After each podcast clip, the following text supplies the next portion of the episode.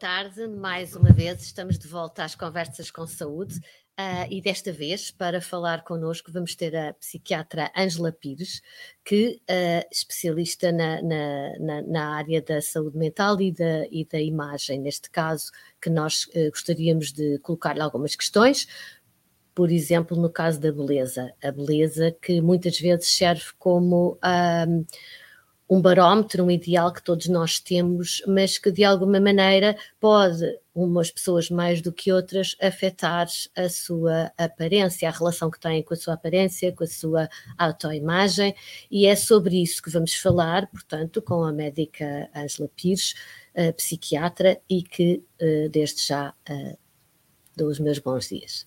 Olá, bom dia, Clara. Bom dia. Tudo bem.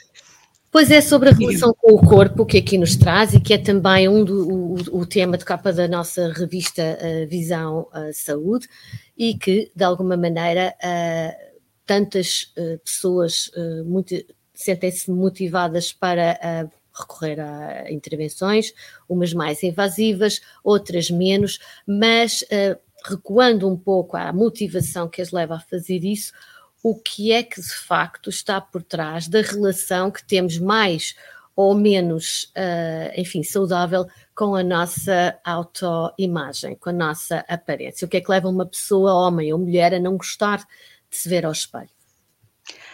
Bom, eu acho que isso psiquiatria à parte, portanto, é um, é um problema mais ou menos generalizado. Quase todos nós temos algum detalhe que gostaríamos que fosse diferente, pronto, sem que isso seja patológico, não é? Todos nós já nos olhámos ao espelho e vimos algo que dissemos, ah, gostava que.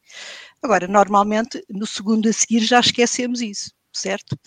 Em algumas pessoas, portanto, independentemente de existir ou não, estão focadas, portanto, em determinada característica que não aceitam, portanto, que acham disforme ou gostariam que fosse de outra maneira, e isso ocupa-lhes muito tempo do seu dia, portanto, preocupadas com isso, ou em exagerar, ou, e às vezes essa característica nem sequer é real, portanto, às vezes é uma coisa que é perfeitamente imaginada, uma coisa que viram, uma ruga, e que mais ninguém vê, que mais ninguém sabe que está lá ou percebe. Portanto, e só nesses casos, portanto, é que poderíamos fazer um diagnóstico psiquiátrico, não é? neste caso uma perturbação dismórfica. De... Uhum. Agora, uh, eu acho que como vivemos num tempo de imagem, não é? em que a imagem, é? estamos rodeados de imagens e as pessoas agora valorizam mais, sobretudo com as redes sociais, o Facebook, o Instagram, etc. Portanto, veem-se mais a si próprias e acabam por estar mais em comparação com tudo o resto. Mas, eh, a fotografia perfeita, a selfie perfeita. Em alguns casos isto não é muito problemático. O problema é quando começa a ultrapassar, não é? Quando as pessoas começam a viver quase em função disso. Portanto, e aí muitas vezes não é por ser uma perturbação desmórfica, eu acho que assenta um pouco numa baixa autoestima, eh, numa baixíssima ou inexistente aceitação de si próprio, Pronto, uhum. Portanto, é um pouco por aí. Portanto, e aí afastamos-nos um pouco das características da perturbação dismórfica, tal e qual vem nas classificações, quer no DSM-5, quer no. No fundo, é uma percepção distorcida que se tem, não é? Exatamente, uma percepção distorcida de si própria, que pode ter só a ver com o nariz, ou o olho, ou o olho que não é suficientemente grande, ou a pálpebra que está descaída, ou a boca que se entorta, ou a ruga que está ali muito acentuada, pode ser até mais generalizada, não é? E pode ter características graves porque pode ser uma população, pode entrar num campo delirante ou não não é? Portanto, ou pode ser, pronto, perante uma evidência, ceder à argumentação, embora provavelmente logo a seguir uh, volte outra vez, não é? Portanto, aí já num campo quase obsessivo. Um a é? pessoa que está nesta situação de sentir, por exemplo, que o seu corpo uh, está obeso quando na verdade está muito magro. aí podemos entrar já também na anorexia ou no, na, na bulimia, não é? Portanto, na, anore, na anorexia em que há uma distorção, portanto, da percepção do corpo em que a pessoa acha que está gorda ou que vai engordar ou que vai, não é? Portanto, já é para lá quando, quando, tem a ver com o peso, muitas vezes não estamos perante uma perturbação dismórfica, mas perante um distúrbio de comportamento alimentar, não é? Por algum motivo, neste momento na DSM-5, portanto, estas coisas passaram a fazer parte também de uma classificação à, à parte, não é? Portanto, e dentro das perturbações obsessivas agora, tudo isso, todos nós já tivemos uma perturbação com o pneuzinho ali, portanto, desde que isto não nos ocupe o nosso dia e não tenha repercussões na nossa vida uhum. social ou na nossa vida profissional, não há razão para, para podermos ficar, não é? Para ir logo ao psiquiatra. Agora, quando isto realmente interfere muito, e esses provavelmente nós não os vamos apanhar na psiquiatria. Porquê? Porque não vão pedir ajuda porque eles acham que têm razão, não é? Que estão assim. Portanto, provavelmente vão ao, ao cirurgião plástico, vão uh, nutricionista, vão a outro sítio qualquer, não é? Procurar ajuda. Uh, por exemplo, no que diz respeito à face, uh, os, sabemos que os cirurgiões plásticos estão cheios de, não é, de uhum. trabalho nesse aspecto, e, e, às vezes até em conversa com colegas dessa área, dizia que eles deviam ter um gabinete, deviam ter sempre um psiquiatra, não é? Portanto, que também fizesse a avaliação das doentes antes delas eh, recorrerem, não é? Portanto, aos seus serviços, porque se for uma perturbação dismórfica, se eu estou, não estou contente com o meu nariz e acho que aquilo me deforma completamente, uhum.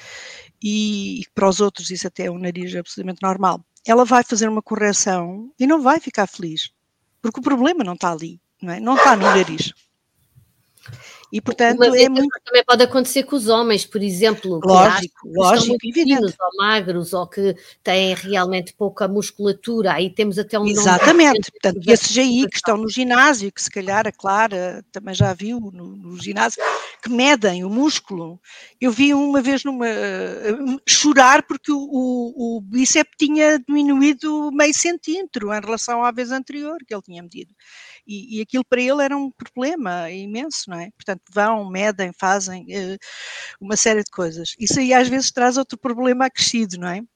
Se ele está muito musculado, aí depois vamos para as características para as características de, de, secundárias não é, de, sexuais, em que pode parecer que tem o pênis pequeno. Um, Lembro-me de, na tese do professor hum, Nuno, portanto, ter visto que grande parte dos homens que pedem um aumento de pênis têm um pênis perfeitamente normal. Um, portanto, por exemplo, né? portanto, nos homens há muito pois, essa característica de, uh, por um lado, estarem focados nos seus elementos de masculinidade, é? E também, portanto, no, no tamanho dos seus músculos, para dar esse ar eh, forte hercúleo, não é?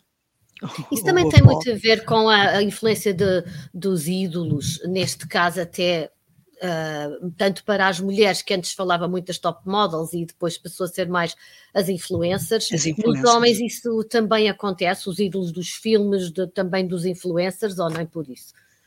Eu diria que era mais dos, dos, dos filmes pornográficos, não é? Por exemplo, uh, também.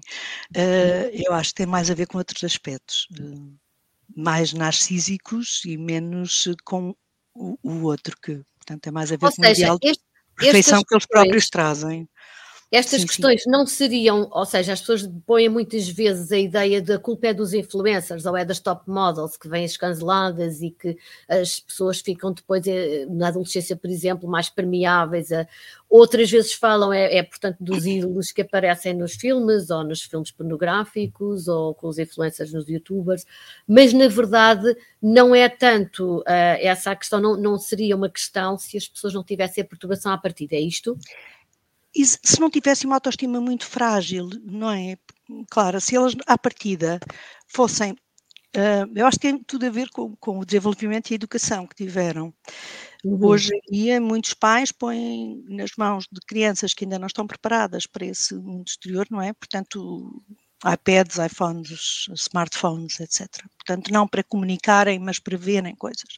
E, portanto, eles ficam muito mais suscetíveis e muito mais sensíveis, sobretudo porque não têm ninguém com quem se influenciar e se narcisar, se quiser, não é? dentro do, do parâmetro normal, não tem ninguém ao pé para as validar. E então ficam muito dependentes de uma validação não é? exterior e, e de uma validação uh, ainda eh, incipiente deles, não é? E, e, que não está mal, que não está hum, fortalecida, digamos assim, não é? Uhum. Portanto, não há uma aceitação de si próprio que não tem que estar sempre em comparação com o outro, mas procuram essa validação sempre e neste caso, como disse, mais através da imagem do que de outra coisa qualquer que façam.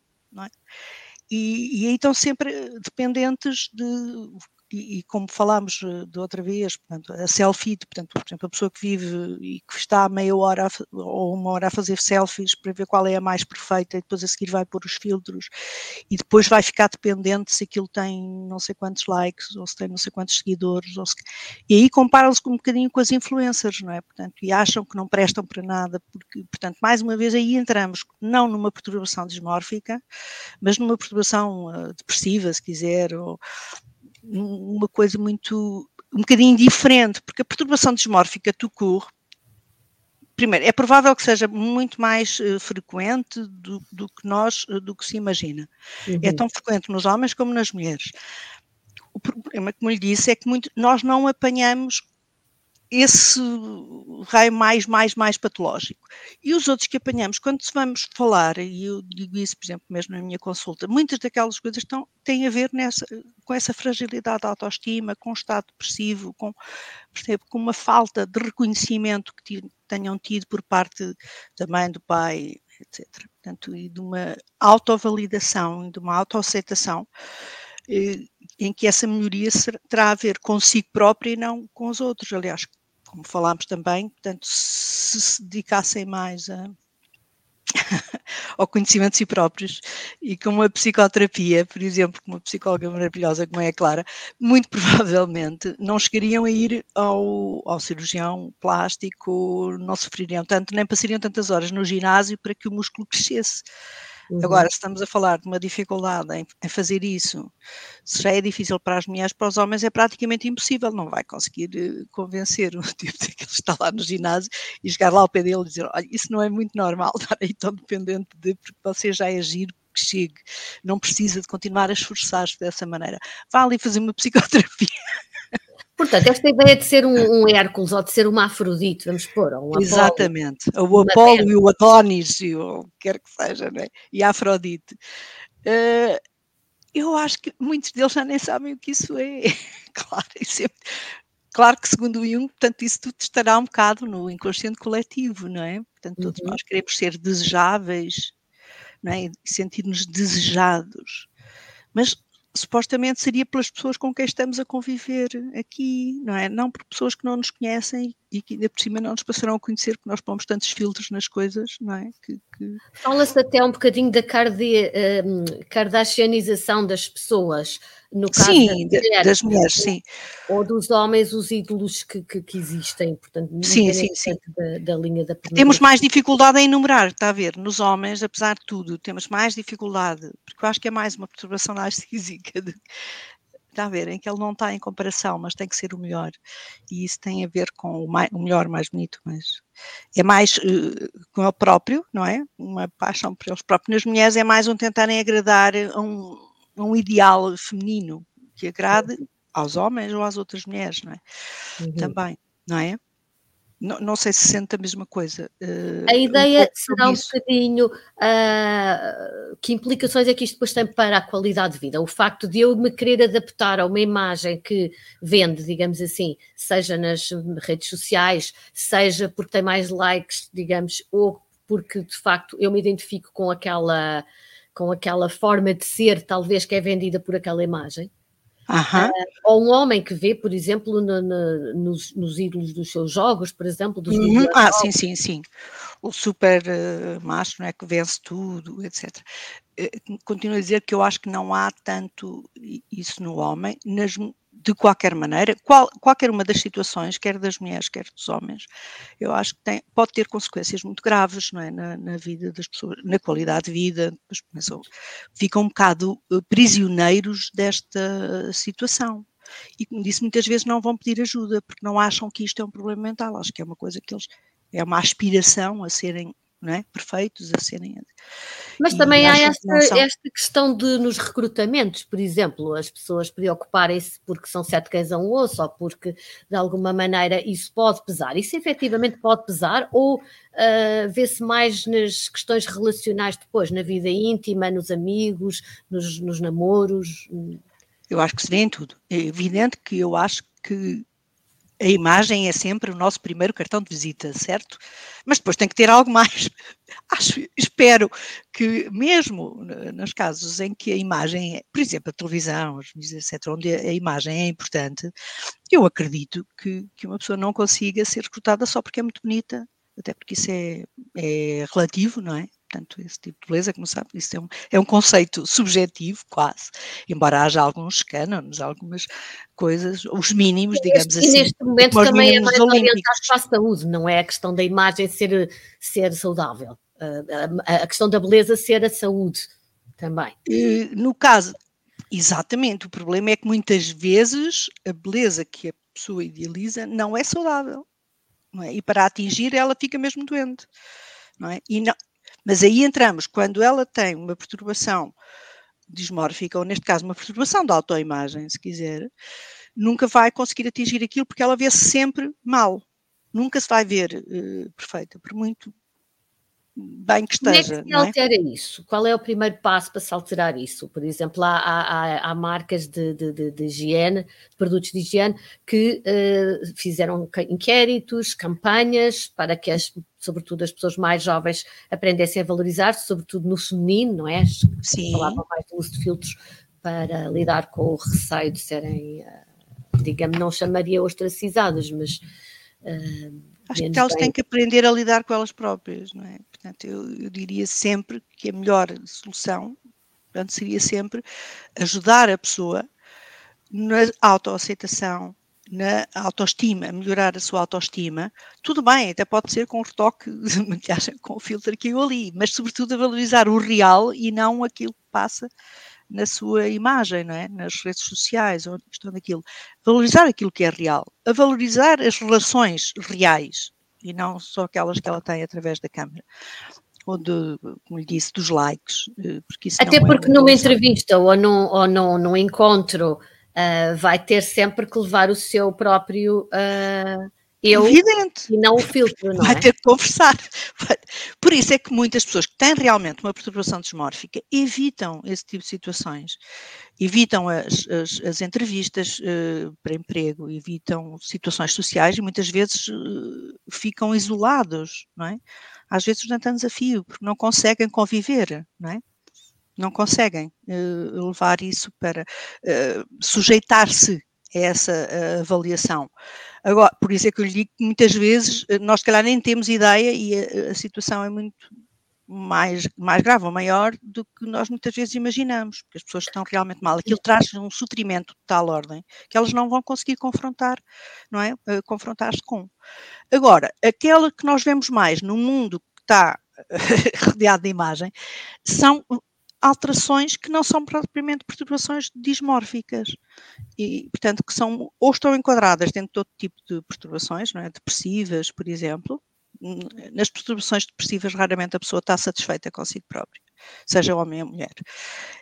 Hum, e, portanto, normalmente, com essa baixa autoestima vem toda uma negligência, inclusive, da autoimagem, ou pelo menos uma não valorização não é, de si próprio.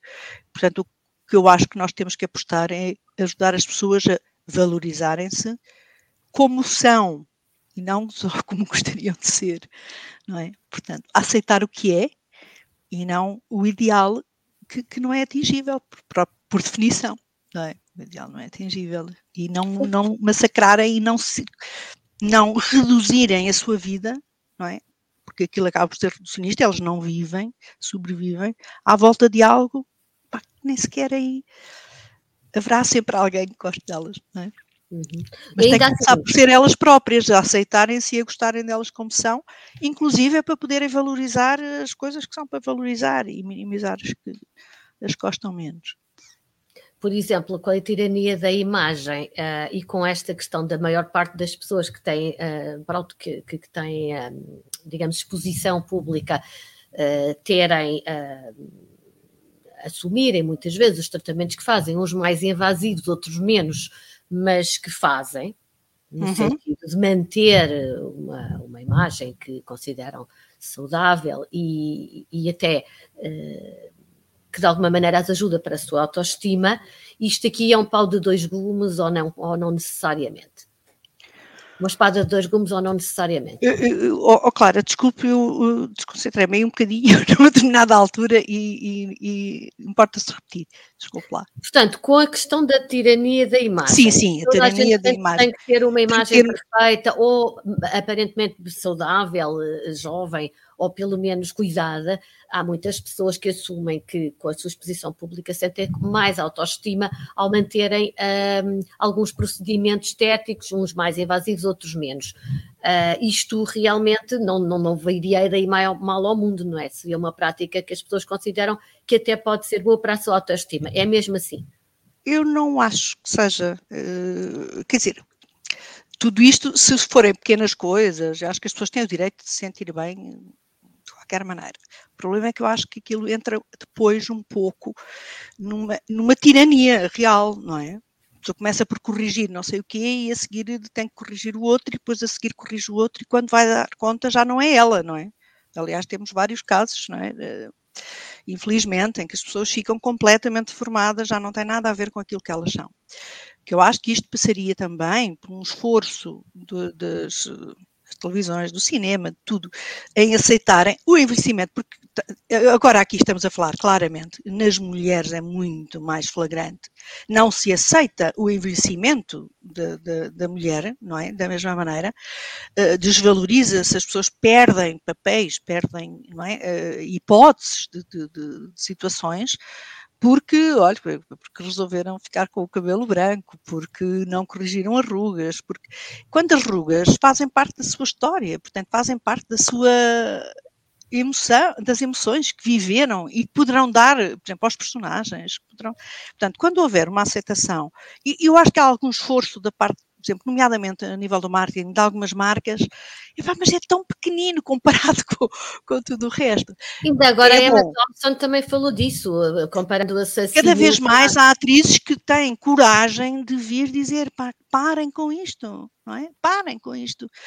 Um, do ter que ter a mama XL ou, ou não sei quê, de não poder ter rugas, de não poder ter os cabelos brancos, de tudo, não é? Portanto, e é um bocadinho aquela história, os homens com o cabelo grisalho ficam charmosos, as mulheres ficam só velhas. Ah, temos que acabar. Mas eu acho que está em nós também eh, lutarmos umas, umas pelas outras, umas com as outras. E não também eu, se eu quiser ficar mais nova do que a outra, não é? E às vezes são as primeiras a dizer: Ah, mas porquê é que não fazes isto? Ah, estás mais gorda, estás mais magra, estás assim, ah, estás cheia de rugas, ah, não é? Uh, nós somos os piores juízes. Para finalizar, vezes. o que deve dizer um pai, ou pelo menos o que não deve dizer, que é mais por aí, o que não deve dizer um pai ou uma mãe a um adolescente ou uma adolescente uh, que, que, que não acabe depois por criar esta tal eh, baixa autoestima que depois se, se, se, repercute na relação que têm com a imagem e aquilo que depois acabam por ter como comportamentos menos adequados. Acho que um pai e uma mãe que acompanham bem um adolescente e que o aceitam e que o ajudam a valorizar-se como pessoa e não só a depender de aspectos uh, físicos, uh, já seria suficientemente bom para embora cada um deles depois tenha a sua própria matriz e pode entender as coisas de forma, não vamos conseguir evitar com isso depois as distorções que possam vir a seguir. Mas a aceitação no, dos pais, da forma como ele é, ajudá-lo a não estar sempre em comparação. Uh, nomeadamente, por exemplo, ter, ter a roupa de marca ou com a marca XPTO porque o outro tem, aprendê-lo a dizer, não, mas isto se calhar é bom para ti, tu não tens que ser igual a ele, não tens que ser não é? Não tens que ser igual a ninguém, tens que, é que ser tu próprio, não é? E aprenderes a valorizar-te. Acho que isto uhum. seria o melhor conselho que os pais podiam. E acompanharem isso. Agora, também ambas sabemos que muitas vezes essas distorções começam precisamente aí na família. Uma mãe que, que tem uma perturbação e que acaba por dizer à filha que está gorda, que está isto, está aquilo, que devia comer assim, que devia comer assado, não é? e muitas uh, alterações começam aí, precisamente. Uh, outras até começam logo na infância. Ou uma mãe ansiosa que está sempre a dar de comer à filha, não é? Ou ao filho, e que acaba por transformá-lo numa criança obesa. E, e, depois isso é real, não é? Dizer, e ele vai sofrer com isso e se calhar vai, vai ficar obcecado com isso mais tarde para perder aquela situação. Uh, portanto, há tantas coisas que os pais, sobretudo se estiverem presentes para os filhos, e não os porem só atrás de ecrãs para eles não chatearem, conseguirem ter conversas que às vezes podem parecer duras, mas que isso é amor e, e o amor às vezes dói, é importante aprenderem, ensinarem os limites para eles, inclusive, eles poderem transgredir, um, ensiná-los a, a respeitarem-se como pessoas, portanto, eles aí aprenderão também o respeito com os outros e ficarão menos vulneráveis a, a esses julgamentos externos, não é? Portanto, se tiverem. A autoestima constrói-se aí, não é? Durante. E constrói-se em casa, com a família, com a valorização que eles nos dão e nos ensinam a ter. Ok, muito mas obrigada. Eu, mas isto, se calhar, é uma visão muito romântica, mas já sabe que eu Bom, mas também é, é, é uma visão uh, profissional e é uma visão uh, com, com, fundamentos uh, que, que, de alguma Sim, eu maneira... acho que em vez de darem os iPhones de mil e tal euros, se passarem esse tempo com eles, num fim de semana em família, quando os pais, se calhar por, para darem um iPhone de mil e tal euros, precisam de trabalhar mais não sei quantas horas. São horas que não vão estar com eles, a conversar com eles, a fazê-los sentir-se amados e, não é? Não chega a dizer, chega. E bonitos, digamos assim. E bonitos. Muito obrigada a, a doutora Angela Pires, médica psiquiatra, que aqui nos falou sobre as questões das alterações que temos uh, com a nossa própria autoimagem e como uh, mudar um pouco isso quando uh, entendemos que há sinais que nos podem dizer, ok, Uh, vamos, uh, se calhar por aqui não é talvez a melhor maneira de lidar com a minha beleza. Fa por... façam, façam psicoterapia. façam psicoterapia. Okay. Muito obrigada. Em cirurgias estéticas. Obrigada, Clara. É sempre um prazer conversar consigo.